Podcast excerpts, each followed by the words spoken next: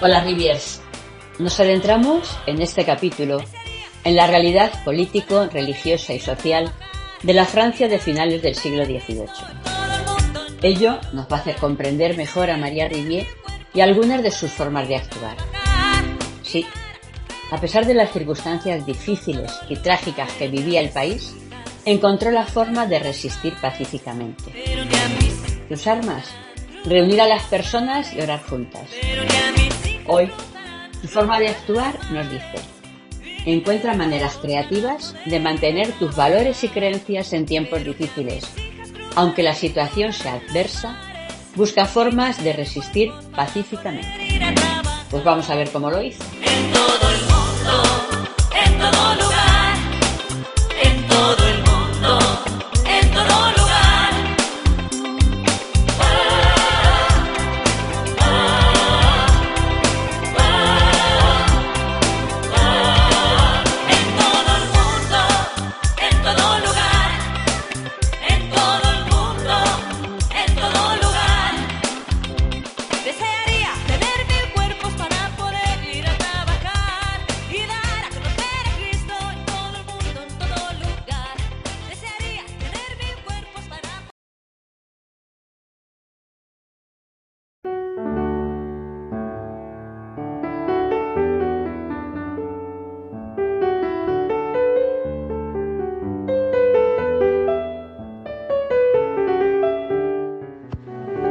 Capítulo XVIII. Alma intrépida.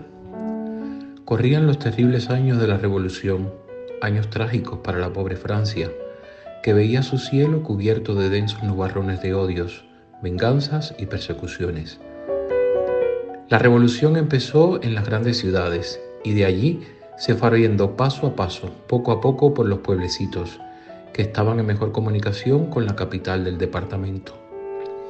Montpessat pasó entre el Languedoc y el Vivarais.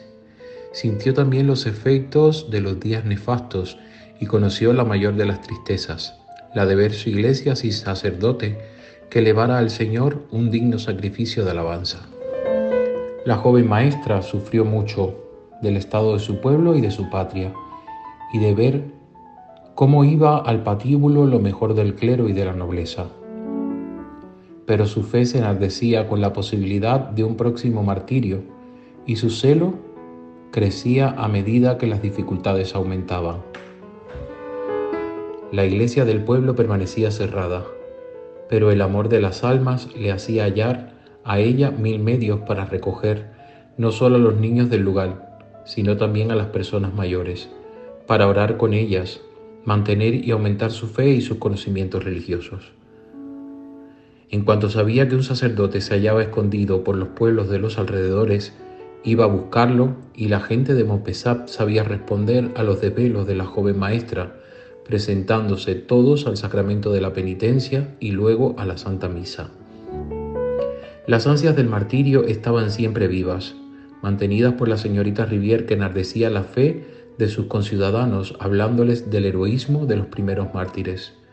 Muchos compatriotas suyos pagan con la vida la fidelidad a su fe. ¿No les tocaría a ellos la misma suerte? A las palabras ardientes de la señorita Rivière respondía el pueblo arrebatado por el entusiasmo. Vayamos y muramos por Cristo. Y no eran vanas promesas, hijas de, de una febril excitación. Más de una vez los padres, a duras penas, pudieron retener a sus hijos ansiosos como estaban de ir a dar su vida por Cristo. Un día la alarma corrió en la aldea. Los soldados iban a caer sobre ella para matar a los sacerdotes y personas de bien. Los hombres del pueblo, en concertada unión, salieron al encuentro de los militares, con hachas y hoces. Se defenderían como buenos. La misión de las mujeres era muy otra. La señorita Rivier las reunió a todas en la iglesia para orar. El pueblo creía que había llegado la hora de dar testimonio de su fe ante los jueces inicuos, pero el Señor se contentó con sus buenas disposiciones. Al atardecer los hombres volvieron diciendo que no habían visto a ningún soldado por los caminos. María no ignoraba los peligros que la amenazaban. Su nombre y su intrepidez se habían extendido por los pueblos circunvecinos, y si las autoridades las soportaban por miedo a la gente, no ocurriría lo mismo con los de las privas. Efectivamente, un día recibió un aviso de la autoridad. Los soldados iban a presentarse para disolver su clase y quizá encancelarle a ella. Su hermano Luis repetía sin descanso, lo que va a conseguir es que nos corten la cabeza a todos. Sin asustarse demasiado por estas amenazas, puso en seguro las internas en casas de toda confianza y ella se quedó solita en la escuela. Los soldados cumplieron la orden recibida y al recibirlos, la buena maestra, sin inmutarse, les preguntó, ¿Qué deseáis, ciudadanos? Estoy a vuestra disposición si en algo puedo seros útil. Los soldados, humillados al ver la entereza de aquella joven tan pequeña, se fueron sin hacerle el menor daño. La Santísima Virgen, que había sonreído a la fe de la maestra y al candor de los alumnos, seguía protegiéndole visiblemente.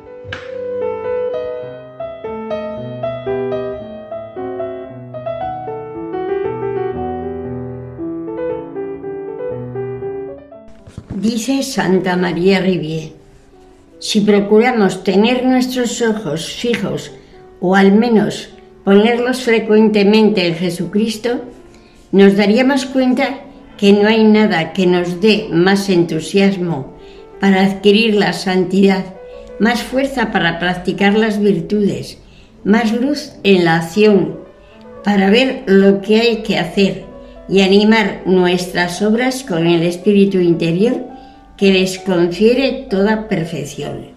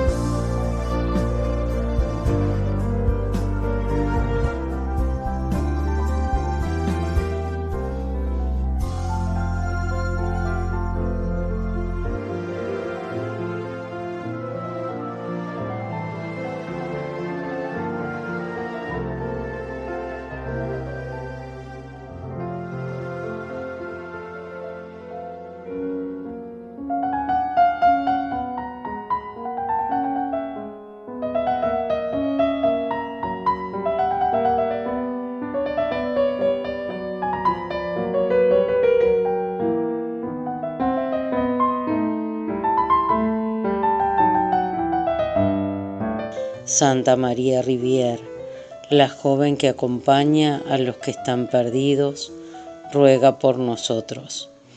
Santa María Rivière, la joven que consuela espiritualmente a sus conciudadanos, ruega por nosotros. Santa María Rivière, la joven fiel a sus principios, ruega por nosotros.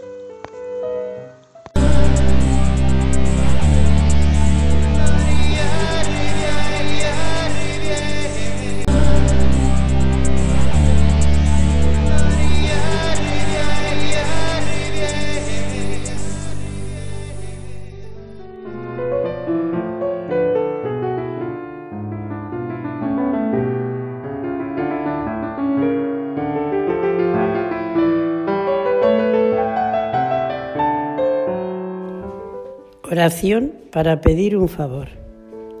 Dios Padre nuestro, te damos gracias por Santa María Rivier.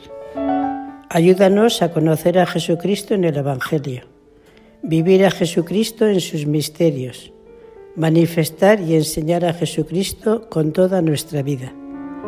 Concédenos por su intercesión el favor que te pedimos.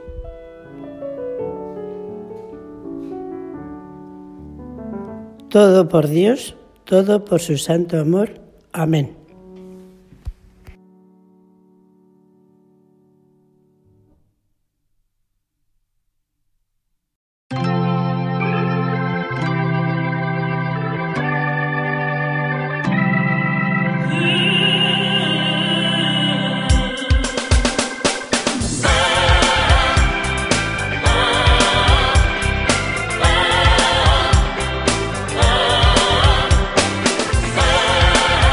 ¿Qué te ha parecido el capítulo? Yo he sacado cuatro conclusiones que quiero compartir contigo. 1. Inspira a los demás. Puedes inspirar a los demás con tus palabras y acciones, transmitiendo valentía, esperanza y determinación en situaciones difíciles. 2. Mantén la calma y muestra valentía. Ante las amenazas y peligros, es importante mantener la calma y mostrar valentía. La valentía puede generar respeto y disuadir a aquellos que intenten hacerte daño. 3. Protege a los demás. Cuando sea posible, protege a quienes te rodean. Evalúa las situaciones y toma medidas para garantizar la seguridad de aquellos que dependen de ti. Y 4. Mantén la esperanza en la protección de Dios. Puedes estar seguro que las cosas pueden salir bien a pesar de las circunstancias difíciles.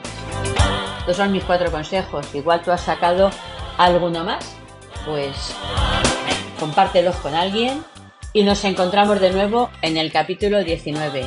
Nos vemos.